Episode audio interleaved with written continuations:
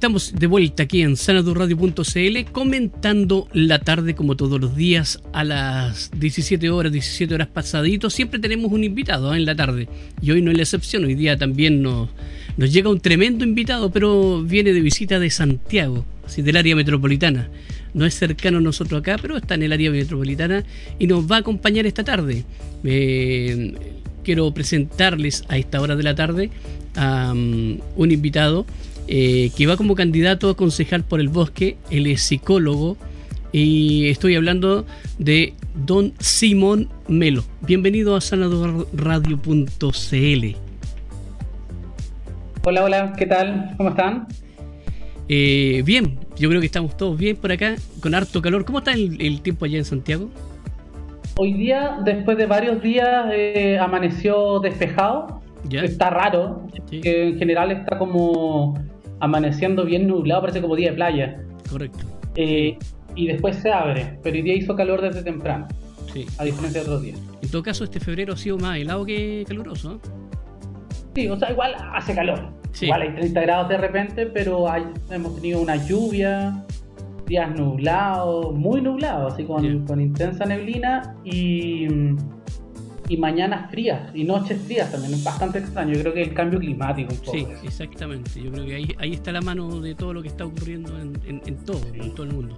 Así que, bueno, Simón, cuéntanos un poquito acerca de ti. Pues. Queremos conocerte un poquito, te invitamos a la radio porque siempre uno ve al, al, digamos, a veces al político, al artista, al, cantante, al actor, eh, pero no conoce un poquito de él. Entonces la idea nuestra es conocer la parte humana tuya un poquito. Eh, cuéntanos cómo tú llegas al servicio público, cómo te decides a ser concejal, eh, tú eres un psicólogo de profesión, ¿dónde adquieres esto? ¿Viene de la familia? ¿Lo heredaste en los estudios, en la universidad?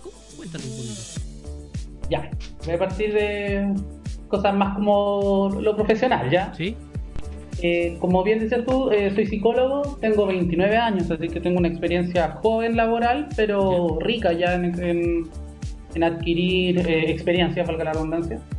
Em, soy psicólogo entre educacional, sociocomunitario y al mismo tiempo me gusta la clínica, pero no he ejercido clínica, hice mi práctica en clínica. Eh, me, gustaría estar más, más, más viejito para ejercer la clínica, me parece que es una pega súper intensa. Entonces como que eso lo, lo, he ido, lo he como pateando, por así decirlo, porque me gusta mucho. De hecho entré a ser psicólogo porque me gustaba mucho la clínica como idea. Porque en el colegio nos hicieron leer a, Freud, bien clásico. Después cuando uno estudia ya, ¿cachai? Que, que hay muchas otras cosas. Y me, me abrió el mundo. Recuerdo ahí tenía 16 años. Y wow, eh, la idea del inconsciente y todo esto como que me, me pareció maravilloso. Eh, pero me he desenvuelto en el mundo más eh, educacional, en la comunidad educativa, muy ligado a salud mental, sí, y creo que eso, el año no pasado, el 2019, me acuerdo que un día del profesor y del asistente de la educación, me pregunté cómo había sido que terminé trabajando en colegio. A mí me da un poco de miedo trabajar en el colegio porque no me quería transformar en inspector de patio. Ese era como mi rollo, así lo decía yo. y con todo el respeto a los inspectores, eh, de patio o el inspector general que hacen una tremenda pega, sobre todo ahora lo valoro desde el lado de yo trabajador de la educación. Ya. Eh, lo mío era más formativo, lo otro también es formativo, pero lo mío era un prejuicio en ese tiempo. Ya, correcto. Muy desde el prejuicio, digo, no, no quiero andar retando a cabros chicos, digámoslo así. Ese era como mi imaginario. Y estando ahí en el colegio me transformé en un en un psicólogo muy cercano a, a los niños, las niñas y a los adolescentes también eh, con mucho diálogo, mucha formación, haciendo mucha dupla también con esta figura del inspector, entre el reto y la formación. Y en un día del, profesor, como te contaba, me, puse a pensar cómo fue que llegué. De ahí me di cuenta que en realidad yo vengo de una familia de profesores. Y mis padres son, o sea, ya me había dado cuenta, pero nunca había hecho el nexo acá hasta la base. Exacto. Eh, por un lado, mis dos padres son profesores. Eh, mis tíos, por el lado materno y paterno, también tengo muchos tíos que son profes. Mira. Y al mismo tiempo, mis viejos y también mis tíos y amigos tuvieron mucha experiencia de educación popular, de resistencia en la dictadura. Correcto. Eh, ahí en la zona sur sobre todo, que es donde nosotros, eh, desde donde provenimos. Eh, entonces ahí me di cuenta, pues me cayó la teja y dije, esto igual es... Es parte del ADN. No es genético. Claro, pero, pero no es del ADN, yo como psicólogo le digo, es más el relato, es lo que está ahí, ves así como lo más simbólico, lo que circula en la casa. Exacto. Eh, eso por ese lado. Eh, y bueno, me, ha tocado también gestionar muchos temas con la temática de infancia, de niñez que me gusta más decirle, porque infancia es sin voz. Eso significa infancia. Entonces, y los niños, vaya que tienen voz, y muchas veces hablan mucho. Entonces, eh, hay que tener cuidado con ese concepto. Entonces, en, la idea de la niñez, he medio como perfeccionando más el tema de la gestión. Me ha gustado harto. Humildemente, he tenido aciertos y otros no, no tan aciertos, obviamente. Pero hemos hecho harta apuesta en el lugar donde trabajo yo, que es el municipio de San Joaquín, la Corporación de Desarrollo Social. Y ha sido bonito eso, pues entonces desde ahí de pronto se me ancla en, con el tema de la pandemia la posibilidad de poder competir por la concejalía. Correcto. Como que me, gustó, me gustó la, el desafío pensando que voy a hacer un aporte. ¿eh? No, no, no. O sea, bueno, me imagino que hay 60 candidatos. Me imagino que los 60, 60 candidatos concejales. 60 candidatos a concejales. ¿Y cuánto eh, 8. 8. ¿Cachai? O sea, sí. Wow. Sí. sí. Que va a ser los mejores, que va a ser los mejores. Que gane el más mejor, dicen ahí. ¿eh? Que gane el más mejor. y, entonces, eh, esto nace por, por, querer aportar de la experiencia, de la juventud también, desde la importancia de desarrollar más espacios para la niñez, eh, que creo que es una temática que como país tenemos más que pendiente, tenemos una deuda, y no de la boca para afuera, pues no los niños primero, como dicen algunos, y no pasa nada. Exacto. No, sí estoy... Que de verdad es momento de hacerlo. Eh, entendiendo también que el rol del concejal no, no pasa por escribir ellos los proyectos y todo eso, si hay un espacio de debate y diálogo en el Consejo Municipal, que yo creo que hay que ponerle esa mirada de expertise, pero también calle, porque yo menos mal no, soy de escribir nomás y echado en el escritorio, yo ando harto en la calle y, en el colegio, que eso sí que te da. O sea, yo trabajo en La Legua también, con colegios de La Legua, o, en el Pinar, allá en San Joaquín, o bueno, en distintos lados, o sea, hay la variedad que tiene una comuna, pues. en el bosque también cada sector es muy distinto. Entonces, saber ese, ese, matiz que tiene el territorio para ponerle ojo a la intervención que tiene que hacer el Estado, eh, creo que es un aporte. Yo humildemente eh, me, pongo a esa disposición en esta candidatura. Eh, y también pensando que somos un equipo. Somos un equipo que trabaja ahí en, lo, público y puse mi nombre sobre la mesa y tras algunos meses de, ir viendo, decidiendo, se da esto. Eso así en grandes rasgos de mi candidatura y mi lado profesional. Yo personalmente, bueno, vivo solo, me gusta cocinar, me gustan los gatos, la naturaleza. Eh, me han salido todos los recuerdos en las redes sociales de las vacaciones pasadas. Así que tengo tengo unas ganas enormes de ir a pegarme un trekking hacia la naturaleza. Pero igual lo puedo hacer acá en Santiago, esperando que baje un poquito el calor, lo voy a hacer inmediatamente, porque lo, he hecho mucho de menos. Oye, Simón, hablando un poquito acerca de, tu lado, digamos, como psicólogo, dentro del conflicto que existe actualmente con los profesores, eh, con el gobierno, digamos, ¿cómo lo ves tú? ¿Cuál, ¿Cuál consideras que sea la opción más, más, más lógica o más razonable, por decirlo así? Súper, una súper buena pregunta. Por ahí anda un posteo dando vuelta eh, de que así como, casi como digan que los colegios son una guardería, así como, un poco en contra de la idea de que el colegio es un espacio guardería, y yo creo que guardería tal vez está siendo mirado y peyorativamente. Pero el colegio ha sido un espacio delimitado físicamente, donde no es entrada y salida, no es como cuando vais a la universidad. Pues. Un día te levantáis tarde y dices, ya, ya no voy a ir, o, o, me quedo fuera de la clase el colegio es mucho más normal, entonces en ese sentido, más que guardería, ha sido un espacio físico eh, con normas súper establecidas y de desarrollo de la niña. Eh, ¿Por qué pongo este preámbulo? Porque eh, creo que el debate no se está centrando donde debería centrarse, que es en cómo generamos condiciones para que los niños no, no tengan tantos rezagos del desarrollo y yo no lo vería como en el derecho al aprendizaje tanto como académico, sino más bien del desarrollo social y personal. Creo que ahí hay que ponerle el ojo.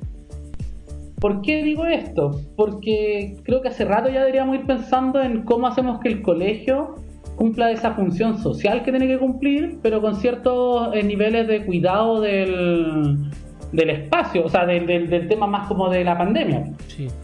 Entonces, yo, yo, creo que, yo creo que el, el gobierno, una vez más, eh, se equivoca en el discurso y en la forma de plantear los temas. Eh, yo creo que no estamos en condiciones de volver a clases. Ya. ¿Ya? Pero no sé si el rango etario niñez, sobre todo primera infancia, pero la parte más de la escuela, que sería 4 o 7 años, eh, puede seguir esperando tanto tiempo más en la casa. Hay una, hay una necesidad, creo yo, tal vez no todos los días, pero yo vería cómo hacerlo para que vayan a tener espacios de juego, de encuentro con los compañeros. Los niños están muy ansiosos. De hecho, salió una encuesta hace un tiempo y se que los niños quieren volver al colegio. Entonces, y, yo estoy seguro que no quieren volver a tener clases del todo, al salvo los que son más aplicados. Sí. Pero otros extrañan el recreo y todo eso.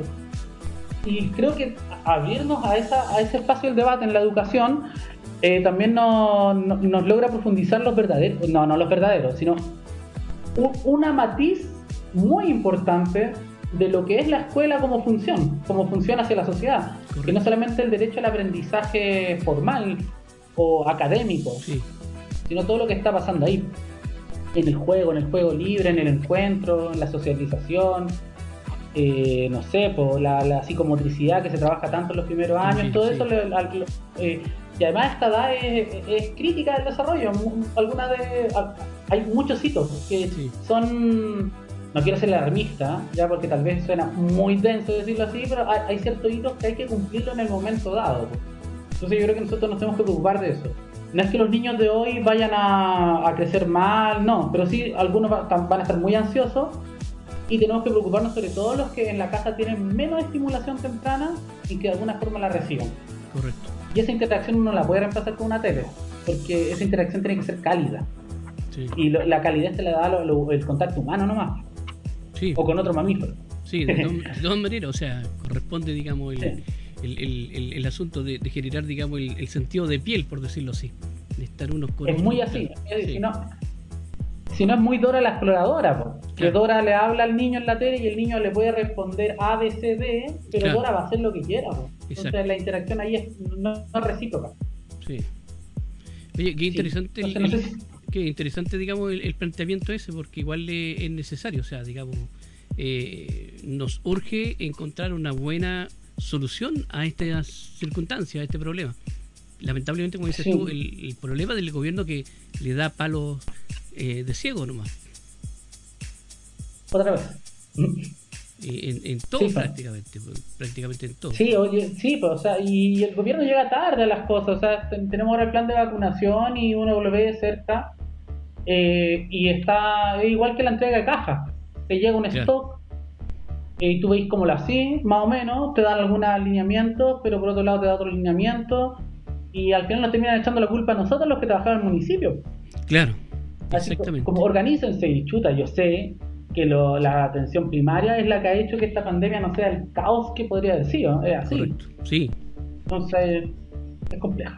De hecho, de hecho varios, invitados, varios invitados que he tenido yo que trabajan, digamos, en el área de atención primaria, eh, es la queja normal. O sea, ellos son los primera línea, ellos son los que han sacado la cara por todo. Y después tú veías en la televisión al ministro ¿ah? sacudiéndose ahí el pecho, sacándose el, para ponerse la vacuna y diciendo nuestras gestiones han resultado. Entonces, pero no existe esa conexión, no existe ese, esa junta, digamos, por decirlo así, en palabras simples, con, las personas que están en, la lucha en primera línea, digamos, en este caso eh, los consultorios, todo lo que es atención primaria. Sí, de, hecho yo creo que la, pandemia, se ha dicho en varios lados, pero la pandemia como que, yo no sé si desnudó las falencias que tenemos como Estado y como sistema, digo, no sé si porque creo que ya estaba claro de antes, pero las profundizó aún más, o sea, lo que ya nos lo que ya creíamos que era brutal, ahora ya es demasiado. Pero, y, corre por un lado por las desigualdades, por la falta de estabilidad laboral en la gente, ¿verdad? Eh, porque tuvimos cuarentena, algunos tuvimos cuarentena de verdad, pues otras personas no pudieron quedarse en la casa. Y, después ve algunos, ay, ¿por qué salen tanto? Que son descuidados. Amigo, no, no es porque la gente quiera salir a contagiarse, es porque la gente tiene que trabajar. Claro. Sobre todo en los meses críticos, tal vez ahora ya uno podría decir, sí, ya estamos un poquito más relajados, porque eso es así. Además, no sé si aguantábamos tanto tiempo más tan encerrados. Eh, pero por otro lado, ese es como el lado de lo humano, ¿verdad? De, cómo en el fondo el Estado eh, genera condiciones de bienestar. Pero por otro lado, te deja también al desnudo el, todo lo que nos falta en, cuanto a red intersectorial del Estado, o sea, el intersector hacia adentro y entre, la, entre el Estado central y el municipio, por ejemplo. Por solo dar un ejemplo, o sea, ahí se nota que estamos al debe, necesitamos una modernización del Estado que sea, que sea eficaz. Que sea eficaz y no achicarlo como nos piden algunos, como Evópolis, que dicen que casi que el problema es que el Estado es muy grande. Yo creo que es todo lo contrario, nos falta más Estado. Sí. Estamos comentando la tarde a través de sanaturradio.cl con nuestro invitado esta tarde, Simón Melo, psicólogo, candidato concejal por el bosque en la región metropolitana. Oye, Simón, eh, ¿tienes redes donde te sigan los, amigos, la gente que te escucha, donde te pueden escribir? Oiga, mi concejal, necesito. Eh, siempre la gente, mi concejal, necesito que ponga el diente en esto. Sí. ¿Eh? Eh, en el Facebook es Simón Melo Concejal, le pusimos así. Sí. Todavía no soy concejal, pero es lo más rápido para la asociación, ¿verdad? Y en Instagram es Simón Melo El Bosque, todo juntito. Perfecto. Perfecto. Oye, Simón, dentro de. Bueno, lo estamos yendo más por el tema psicológico, aprovechándote como psicólogo. De ahí vamos, a meternos en el tema de concejal, pero eh, ¿tú crees que, mm, digamos, el, estallido social eh, liberó algo en el chileno realmente y provocó un cambio. Eh, se habla de despertar, se, habla tal vez de, la explosión que hubo eh, saltando el torniquete, pero ¿cómo, ¿cómo, lo ves tú? Mira, yo, hoy día iba caminando en la calle y me encontré con un amigo, de casualidad, ¿ya? nos quedamos hablando un ratito y me dice, oye, me parece impresionante que... ah, bueno, hablamos de las cosas que ya nos tenían cansado. Una del toque de queda. Sí. Eh, eh, y me dice, y, es impresionante que lo hemos aguantado tanto. Sí. Y ahí pensé y dije, sí, hubo un despertar, pero en alguna parte de nosotros igual seguimos siendo ordenaditos. Claro. Eh, porque igual lo hemos, ya está bien, y la gente sale y todo lo que es, pero yo acá estoy en un edificio donde vivo y veo arte igual, porque soy alto y justo no tengo edificio al lado. Sí. Y desaparecen los autos a cierta hora. Exacto. Pasa uno que otro pero a las, no sé, once y media, 12 ya cada vez es menor la cantidad de gente que pasa. Y en general a las 12 Santiago está vivo. Sí. Hay mucho, el, el, Santiago, el Santiago, perdón, el Santiago pre-pandemia. Sí, sí, sí, correcto. Eh, ¿Qué quiero decir con esto entonces? Que, que sí, pues, claramente hubo un despertar. Hay mucha rabia, hay mucha rabia acumulada. Eh, pero hay otra parte del país que, yo, yo, en este sentido llamaría también a ser súper cauteloso, porque hay veces que la gente se queda con lo que te sale en, el, en tu feed, en tu, historia de Instagram, eh, con tus redes, con los likes que tú le pusiste a ciertas páginas, sí. por ende piensa la gente que están todo en tu propio cuento. Y no sé si has visto un documental de, de Netflix, de las redes sociales, que te confirma que en el fondo lo que te sale en el Facebook es porque el Facebook te construye, o en el Instagram o cualquier red social, en relación a quién eres tú. Exactamente. Entonces es súper como autocomplaciente pensar que este despertar eh, eh, es unánime. ¿ya? Yo creo que sí, que hay un despertar, claramente, porque hay condiciones que no pueden seguir tal cual. Sí. ¿ya? pero tampoco sé si la, la, forma en que esto se quiere llevar adelante, todo el mundo piensa la misma. Y de repente he escuchado mucha gente que se intenta adueñar de esta es la forma y así nomás. Nadie quiere nada más de esto. No, no están así, yo creo que hay muchos grupos. ¿Por qué? Porque estamos en una, en una sociedad, este es un concepto ultra manoseado, pero neoliberal, ¿verdad? Y lo que. Y eso, una de las lógicas de la, de la cultura neoliberal es la fragmentación los nichos, el nicho de mercado. Entonces, eso te genera expectativas absolutamente distintas entre el grupo A y el grupo B. Por eso, por dar un ejemplo más, ya no tenemos un grupo como los tres, que en algún momento era la banda nacional, pues, ¿verdad? Sí. Ahora como que es una banda, no sé, Jefe lo escucha algún grupo, eh, a Javier Amena otro grupo, por dar ejemplos, pues, como que están súper así segmentadas las cosas. Entonces sí, yo creo que hay un despertar, pero el encaminado de este despertar eh, es diverso. Ahora, no sé si está mal que sea diverso, pero en algún punto eh, nos tenemos que saber organizar para que, para que no estemos siempre con la idea del, del malestar nomás.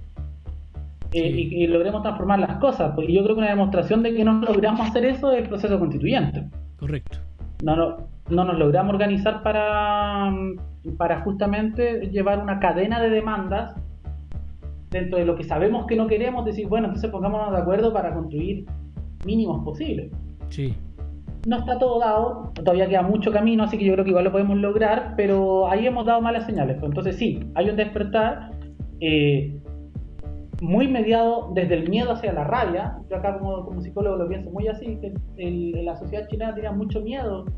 Hay un trauma psicosocial ahí por el tema de la violencia del Estado. En algunos años, en varios años, 17 años. En dictadura igual. Mm. Eso, justamente en dictadura. Ahí hay algo que queda. Yo me he dado cuenta, por ejemplo, mi familia fue súper activista en los tiempos de la... Siempre estaba metida en política. Y para mí el toque queda un concepto medio tenebroso. Sí, no, sí, eh, verdad. Mm. Y, tengo amigos que no tenían mucho de eso, entonces no estaban con el concepto toque de queda, no les producía mucho, así como, ah, no tenía ahí, chao. Sí. Es que, justamente, te iba a comentar eso porque, por ejemplo, eh, hemos aguantado bastante el toque de queda, como dices tú, pero el toque de queda cuando se instauró en inicio eh, con respecto al, digamos, a, al despertar, a, la explosión social que hubo, eh, la gente no lo respetaba. No, no, ese no se respetaba. El, de la pandemia yo creo que fue respetado más. El de la pandemia se respetó más, sí. Pero claro, además eso es lo otro, es muy loco pensar que llevamos un año y algo tomando el tiempo de la, del estallido social en toque de queda. Ahora yo creo que, es que claro, ese es como el, el mecanismo de control a propósito del, del tema de salubridad le cae como anillo al dedo al, al gobierno de turno para tener una patita de control también. Exacto, exactamente. Y es lamentable porque el proceso iba encaminado a, a mucho, a mucho, a mucho, a mucho. Yo creo que en buena hora yo estoy yo me considero parte de la generación, o sea, no me considero, lo soy, de, la generación que, que, fue teniendo hitos hasta llegar a un, un estallido social. En el año 2006 fui parte del movimiento pingüino. Mira qué bien. Nos juntábamos ahí, no sé, me acuerdo una vez que tenía una marcha con 3.000 cabros, yo tenía 14 años. Y, y wow, nos sentíamos poderosos, sí. éramos 3.000. Ahora tú vas a una marcha con 3.000 personas y dices, oh, no llegó nadie. Claro, sí. Acá en Santiago, digo. Sí, no, no, sí, verdad, sí, después de, la, de, la, de las tremendas marchas que hubieron ahí en, en la Plaza de la Dignidad, fue Sí, o, anteriormente, el, el, 2000, el, 2012, 2012 también, o contra Hidroaicén, marchas gigantes, marchas muy grandes. Sí. Eh, y uno fue parte de eso con mucha otra gente también, de distintas generaciones. Así que yo me he sentido, creo que el estallido social también no es tan estallido como, ojo, ¿de dónde vino esto? No, había claramente una tendencia al hastío sí. y a las ganas de, de transformar. Uno de los grandes temas es, no sé, por el tema de las pensiones y los cabros jóvenes, de mi edad o más jóvenes, eh, no están pensando solo en su pensión, sino en las condiciones que están viendo a sus abuelos y a sus padres y a sus madres. Exacto. Mm. Sí. hay una cuestión intergeneracional que es bien bonita. Sí. No, y lo otro que, por ejemplo, los, los, chiquillos, los, cabros jóvenes, eh, están en otro plan, no en el plan, por ejemplo, nosotros, en el caso mío, yo soy de la, de la época de los 80, te llenaron de, de la competencia, de ser el mejor, del individualismo. Pero veo, yo tengo hijos hoy día de 14, de 15 años, de 17, de 18 años, y ellos tienen otro concepto de sociedad. Eh, y ellos son más grupales, son más de, amigos, de hermanos, de partner, de, de, luchar el uno por el otro, de ayudarse entre ellos. Fíjate que eh, la solidaridad entre ellos eh, es mucho más notable que la que vivimos nosotros. Es verdad, es verdad. Y uno se da cuenta, incluso los grupos, al menos la gente cercana a mí, uno cae. El ejemplo es un ejemplo igual súper cotidiano, pero de permutar cosas. Claro. Oye, eh, no sé, oye, quiero aprender a cantar, pero también toco piano, así que te cambio unas clases de piano por eso otro. Son distintas lógicas que se van instalando. Me parece bien. El tema del género, lo mismo. También, es lo mismo, claro. Exacto. El tema de género, el, de la violencia en la pareja, o sea, tienen un... Mm. un, ahora. Sí. Sí. Exacto. Sí, yo lo, yo lo celebro, yo lo celebro. Creo que es, es necesario porque además estamos súper estancados, uno y dos. Eh, particularmente Chile, igual somos súper como pacatos, por así decirlo. Sí. Como- acá estoy hablando súper como psicólogo, pero no sé, pues tenemos muy contrario muchas cosas. Además, no, no sé, pues los 90 creo que era Iron Maiden, ¿o ¿no? Cuando nos dejaron entrar a Iron Maiden. Claro, exactamente. Mm. Ahí fue la iglesia católica, claro. Sí. Así que, bueno, eh, oye, eh, entremos un poquito en, en- en la propuesta de la concejalía pues, que, que tienes tú, porque eres una persona joven, eh, eh, estás, digamos, eh, des- tomando este desafío y obviamente también por lo que hemos conversado, tienes una línea también más progresista, digamos, de oposición en este, en este minuto con respecto a lo que está. Así que háblanos un poquito de tus proyectos en, la concejalía. ¿Qué es lo que le hace falta al, al bosque, por decirlo así, en este minuto que tú eh, has notado? Sí, mira, mira, yo me considero una persona de izquierda, pero eh, súper moderna, por así decirlo. Eso, Bien. así me definiría yo. Eh, creo que el ámbito profesional también me ha dado un poco de eso, más de mirar más procesos y todo eso. Eh, ¿qué- qué- dónde creo que están los desafíos? Yo creo, bueno, el bosque es una comuna joven, tiene 29 años también. También digo porque tengo 29 años. Eh, entonces, tiene algunos tiene problemas que también tienen las comunas vecinas, el tema de la seguridad, eh, algunas zonas que están muy golpeadas por la segregación socioespacial, es decir, eh, mucho hacinamiento, en condiciones eh, con falta de inclusión social, etcétera, eh, que el Estado no ha llegado, no ha llegado y el municipio no alcanza a hacerle frente a todas esas áreas. Correcto. Eh, porque además son, son proyectos de financiamiento que, que corresponden al Estado central en muchos casos.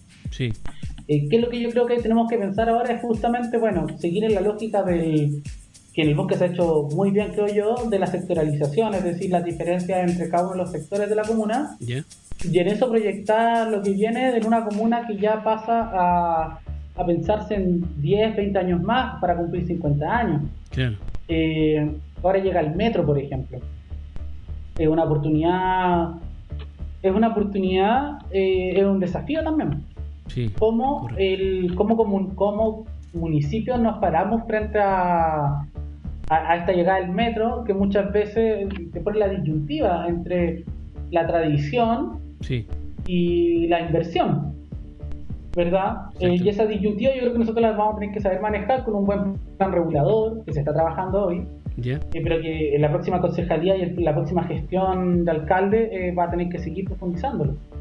Correcto. Eh, que, no nos, que no nos pille la mano del mercado, que no es tan mágica como algunos dicen, porque Sí. o sea, si no va a aparecer como lo que pasa un poquito más para acá al lado, la cisterna o San Miguel, que terminan siendo comunas eh, mucho más antiguas en algunos casos, eh, con casas muy lindas también, pero que se llenaron de edificios. Sí, exactamente. Y, y está bien que, que hayan edificios, igual tenemos un tema. A ver, yo, yo creo que en Santiago la, la gente defendió mucho la idea de la casa y eso hace que la ciudad sea tan gigante, Eh, así como larga.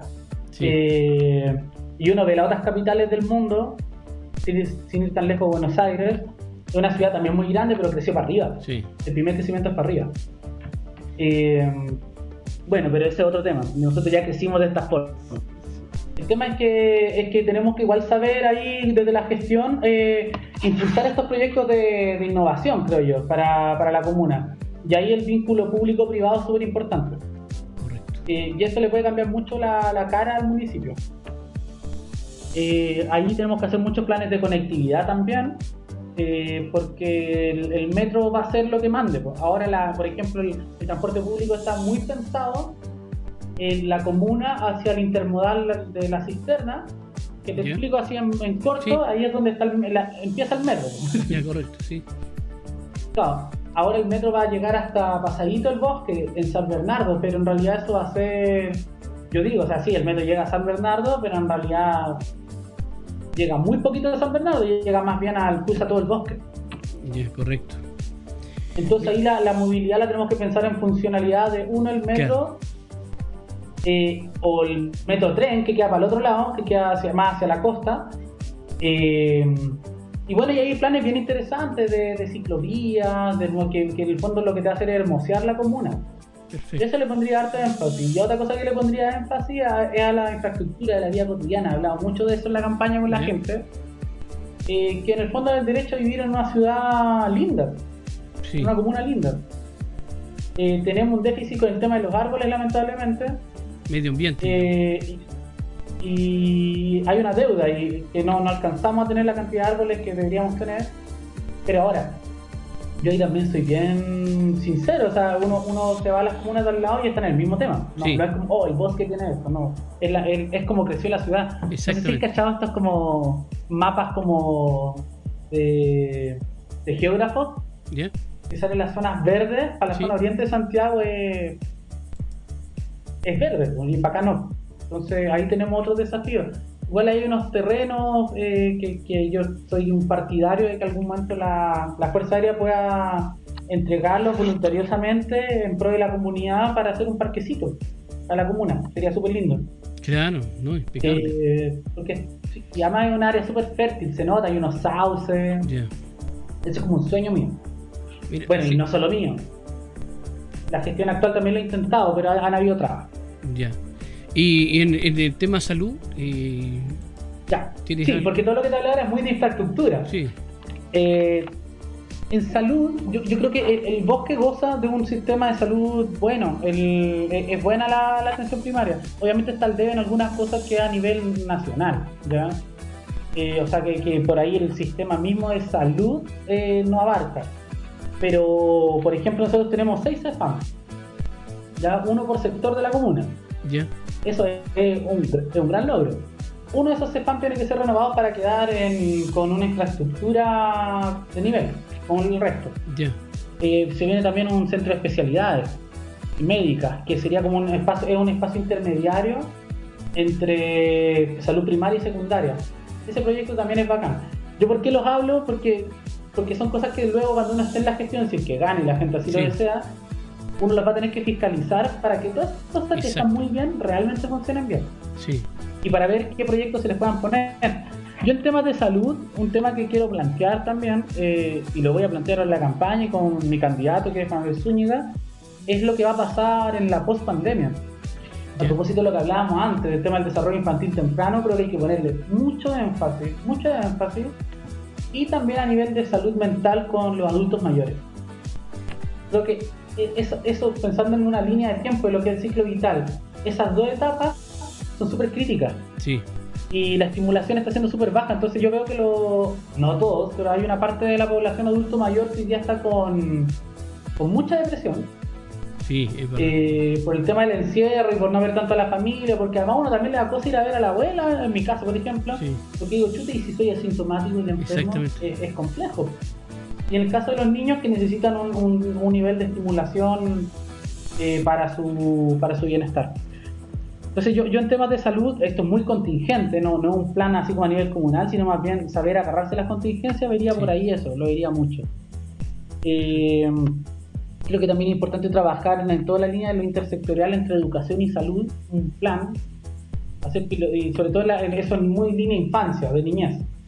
Eh, que en el fondo hoy el niño que está acá está en este CEFAM y está en esta intervención y pertenece a este programa y que no se le pierda la huella. Pues. Exactamente. Porque si tenéis todos indicadores en la trayectoria de un niño de 6, 7 años, es que algo puede estar pasando. Veamos cómo apoya. Eso es un plan interesante, eh, creo yo, en, la línea de salud, la intersectorialidad. Y mantener lo que tenemos porque los CEFAM funcionan bien, de pronto hay alguno que otro tema que los vecinos eh, reclaman y está bien porque está en su derecho. Sí pero en general hay una buena gestión en, en salud, sobre todo el tema de la pandemia, hubo un nivel de trazabilidad súper alto, un armazón, que ahí demostró que estaba súper bien parado. Me parece bien, me parece bien. Oye, eh, Simón, eh, ¿tú hiciste ya el lanzamiento de tu campaña? ¿O estás hacer eso? Sé que no, no, he hecho un, no, no, he hecho un lanzamiento y ya estaba viendo que distintos candidatos están como en la lógica de lanzamiento de campaña.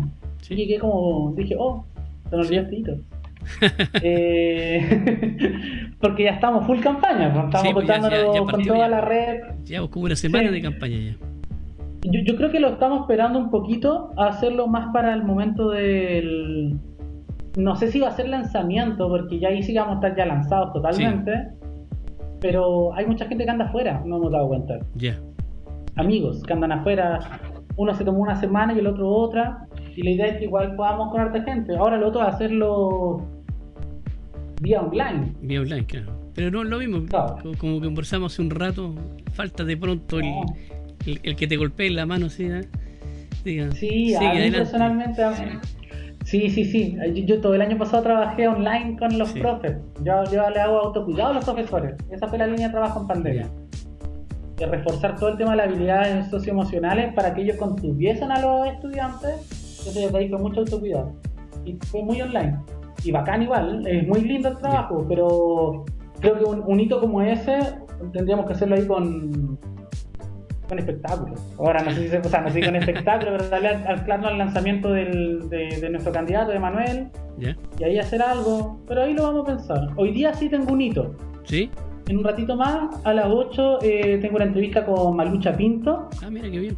La actriz y dramaturga que va de. es nuestra candidata en el, en el distrito. Sí, constituyente, sí. A constituyente.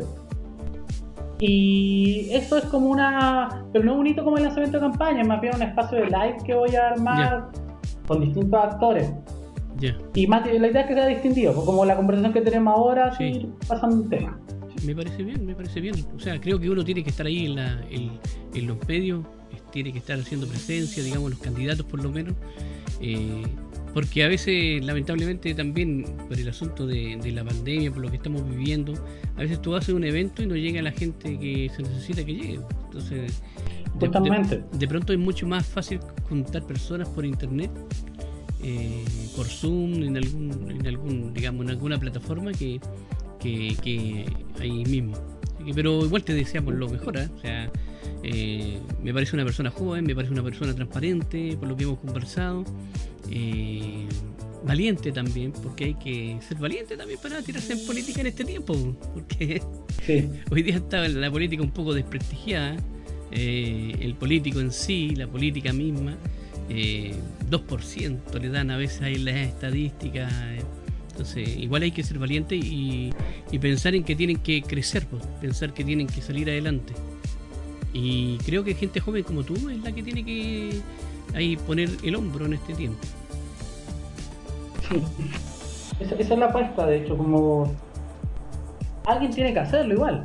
Sí. Eh, y ahí yo, yo, me siento capacitado y, muy desde como estamos como estamos hablando ahora con los vecinos también ha sido el mismo tipo de diálogo eh, un poco de educación cívica de repente, no, no por pensar que uno, oh, acá te las traigo, sino porque realmente tenemos una, una mala formación cívica en los colegios. Pues, y mismo caso que la financiera, entonces todo tema que sea de interés y debate a mí me parece relevante. Creo eso, eso es parte de lo que yo tengo como apuesta como candidatura y ojalá si gano como concejal también, o sea, no para de hablar de esas cosas con la gente, no, no porque una vez que ya ganaste se va a transformar en otra cosa, sino que sea muy desde el diálogo.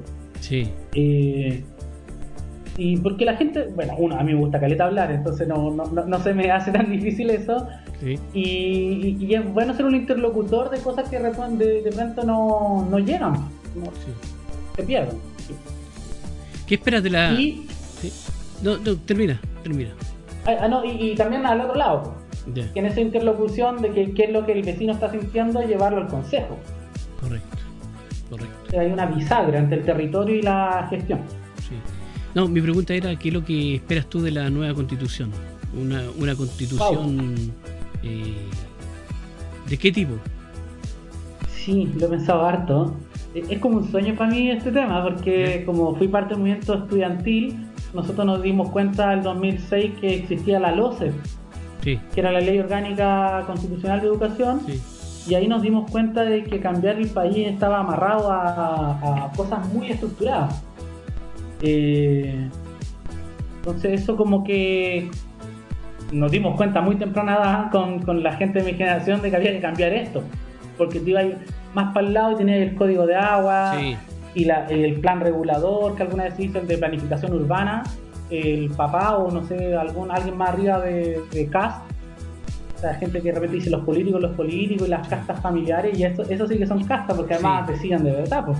Exactamente. Eh, decían de verdad, me refiero a que escribieron el plan de desarrollo urbano de un país, o sea, y del país que tenemos hoy, ojo. Sí, o sea, uso de suelo, etcétera. Eh, entonces ahí uno se dio cuenta a medida que fue creciendo que había que cambiar la constitución. Entonces, ¿qué es lo que sueño yo? Bueno, creo que no deberíamos caer en el error de hacer una constitución gigante. Ya. Porque nos, nos podríamos meter en el mismo tete que ya nos metimos, o sea, que nos metieron, no nos metimos nosotros, nos metieron a punta de balazo en este tete de hoy. Sí. Eh, entonces, en ese sentido, no, no sé si minimalista, porque, porque necesitamos asegurar derechos sociales. ¿no? Habíamos tenido una constitución eh, con un fuerte carácter de garantías de derechos sociales, Sí. Eh, pero que tampoco sea absolutista, cosa de que las cosas que hay que ir cambiando con el tiempo se vayan cambiando. Si no, va a tener que siempre recurrir a los, al, al cambio constitucional y eso también es, es complejo, pues no podía andar cambiando siempre la constitución. Eh, pero sí me gustaría el giro de hacia un Estado social de derechos. Ya, perfecto. Sí, absolutamente. Pero, y ahí, no sé, pues más, más ecológico. Vivimos en un país tan lindo y lo tenemos tan maltratado. eh, que, que- pero no sé si esto pasa por la constitución en sí, sino que de pronto pueden ser más derechos. Cosas que sean más, que estén, no, en la Carta Magna, pero que la Sí. Carta Magna te dibuje esa, esa idea del, del Estado Social de Derechos. Y que los derechos no sean solo para nosotros como seres vivos humanos, sino también para las áreas verdes, para los glaciares, los bosques naturales que tenemos, que son únicos en el planeta, entonces hay que tener, tenemos que tener cuidado, o el tema de la sequía que hay hacia el norte, eh, todas esas cosas creo que es hora de pegarnos el salto, además estamos entrando en una crisis mundial, que es el tema del cambio climático, entonces ojalá alcancemos a generar garantías para el, para el mundo que se nos viene. Yo, yo suena un poco dramático, pero estamos, creo que estamos pasados de la hora o nunca. Sí. Si uno pone la hora o nunca como un cartel que se va llenando, nosotros ya tal vez ya cruzamos la hora. Sí. Ojalá vayamos en el O. no, no el nunca. No pasará nunca, claro. Sí. Claro, Me parece muy pero bien. estamos un poco atrasados en eso. Sí. Bueno, eh, estimado amigo Simón, eh, ¿tienes algo más que quieras agregar a la conversación ahí en la mesa con respecto a lo tuyo, la concejalía, no sé, a tu candidatura? Eh, no, mira, eh, bueno, agradecerle el espacio, siempre es bueno poder hablar eh, estas cosas. Eh, a mí me gusta. Eh, bueno, y como concejal, nomás decir que yo espero de verdad ser una persona muy de terreno, eh, muy en, en contacto con la gente y desde la confianza. Creo que lo que decías tú antes es verdad, porque está, está mal evaluado el, el- el lugar político, Sí. pero igual hay 60 candidatos, entonces igual a la gente Sí. le convoca esto. Hay algo ahí. Sí. Y creo que es el momento de una renovación, pero que pase por la gente joven, sí, pero también la gente mayor. Porque esto tiene que ser intergeneracional. Claro. Y los más jóvenes que nos votan también tienen que estar en estos cambios sociales. Ahí yo lo de que de verdad creo que es momento que también empecemos a escuchar a los niños Exacto. los adultos mayores también. Eh, ambos dejar de mirarle esta, esta, darle esta mirada tan pasiva que de repente le damos a, a- a quienes no son jóvenes.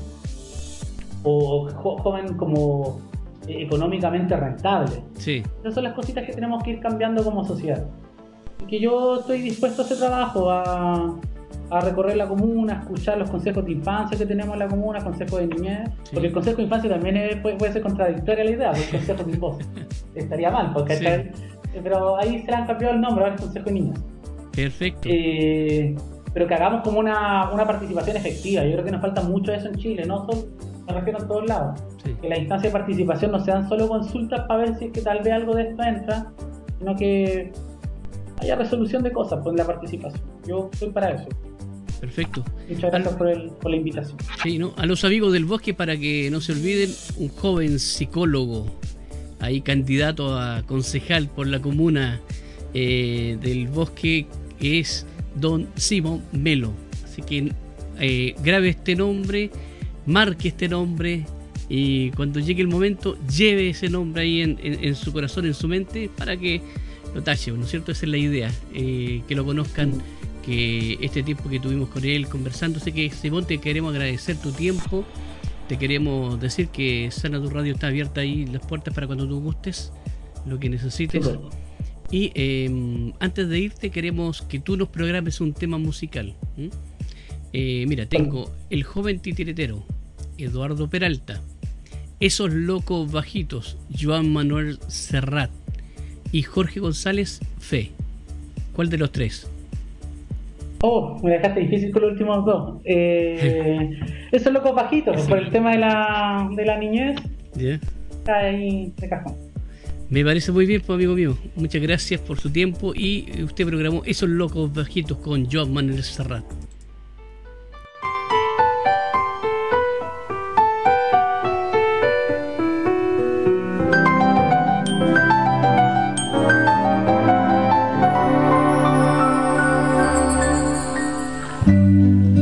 Menudo los hijos se nos parecen, así nos da la primera satisfacción. Esos que se menean con nuestros gestos,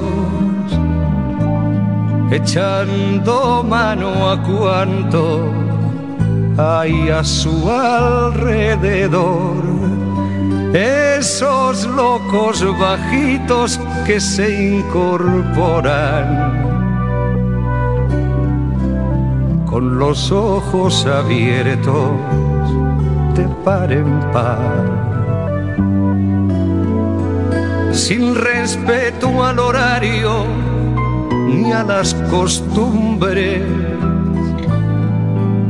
y a los que por su bien hay que domesticar. Niño, deja ya de joder con la pelota. Niño, que eso no se dice, que eso no se hace, que eso no se toca